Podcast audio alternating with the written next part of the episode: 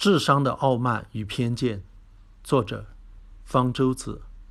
文章写于二零零六年。近日，一则英国研究者声称中国人是智商最高的人种的报道在国内媒体上流传，让一些国人的虚荣心得到了极大的满足，似乎中国人最聪明的说法获得了国际承认。做出这项研究的是北爱尔兰阿尔斯特大学退休教授理查德。林恩，他从上个世纪七十年代起就开始发布类似的发现，陆续出版了几部专著。在统计了世界各国智商调查的结果之后，他得出结论说，欧洲人的平均智商刚好不多不少是一百，而东亚人，包括中国、日本和朝鲜人的平均智商最高，达到了一百零五。林恩谦虚地把自己所属种族的智商放在第二位的用意。倒不是为了讨好东亚人，而是为了给自己歧视黑人的种族主义主张打掩护。根据林恩的统计，非洲黑人的智商低得不可思议，平均还不到七十，而非洲丛林人和比格米人更是只有五十四。即使是美国的黑人，平均智商也只有大约八十五。而这也不是因为美国的生活教育条件比较好，而是因为他们与白人通婚。混杂了白人的血缘。林恩声称，美国黑人的肤色深浅与智商高低存在相关性，肤色越浅，则智商越高。林恩认为，一个种族、民族、国家的强弱都与其平均智商的高低有关。他的研究也就一再被当代种族主义者引用作为科学依据。林恩还是个性别歧视主义者。学术界一般认为。在根据身材大小进行校正之后，女性的平均脑容量与男性相同，但是林恩坚持认为，女性的平均脑容量就是比男性小，而女性的平均智商也要比男性低五。当然，我们不能因为林恩是个种族主义者和性别歧视主义者，就简单的否定了他的研究成果。即便是恶棍，有时候也能做出科学发现，而科学的事实，即便令人不舒服。我们也不得不去接受它。那么，林恩的研究成果究竟有多少科学性可言呢？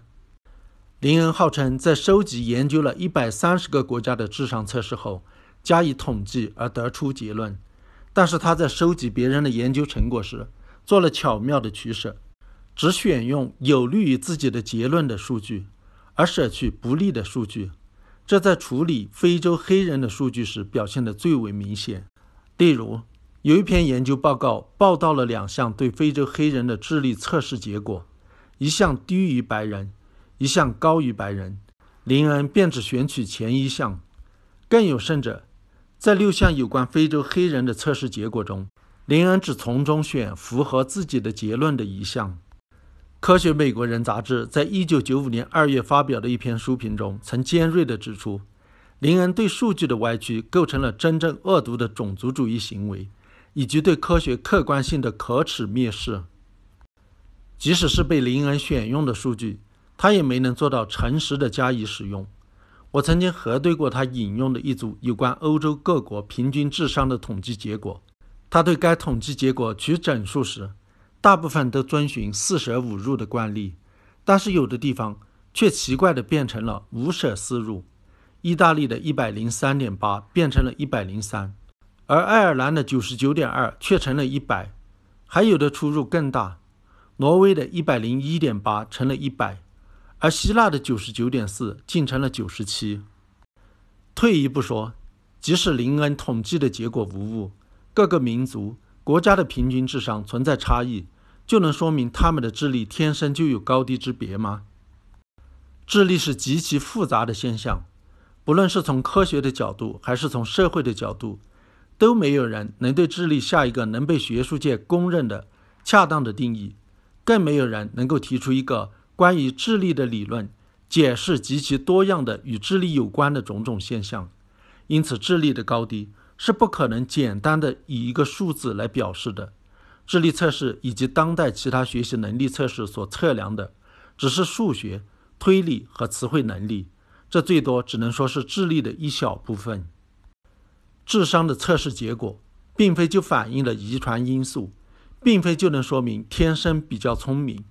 事实上，环境因素同样能够影响到智商的测试结果。某些人在智商测试中得分高，是因为有良好的营养、家庭教育，甚至不过是他们更熟悉智商测试的内容和方式。智商测试的结果显然与文化背景有关。林恩曾经引用过一项对非洲黑人进行智力测试的研究结果，但是这项研究的研究者却认为，非洲黑人的测试结果偏低，并不能说明他们的智力低下，因为测试是用英语进行的，而大多数受试者的英语水平极其低下，使得某些试帖实际上无用。而且该测试假定受试者熟悉电子设备。显微镜和西式女装等文化产物对非洲黑人不利。智商测试是可以通过培训而提高分数的，在某种程度上测的是一个人的应试能力。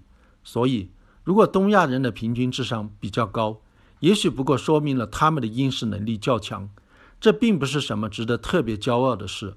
为此沾沾自喜而去支持种族主义论调，就很可悲了。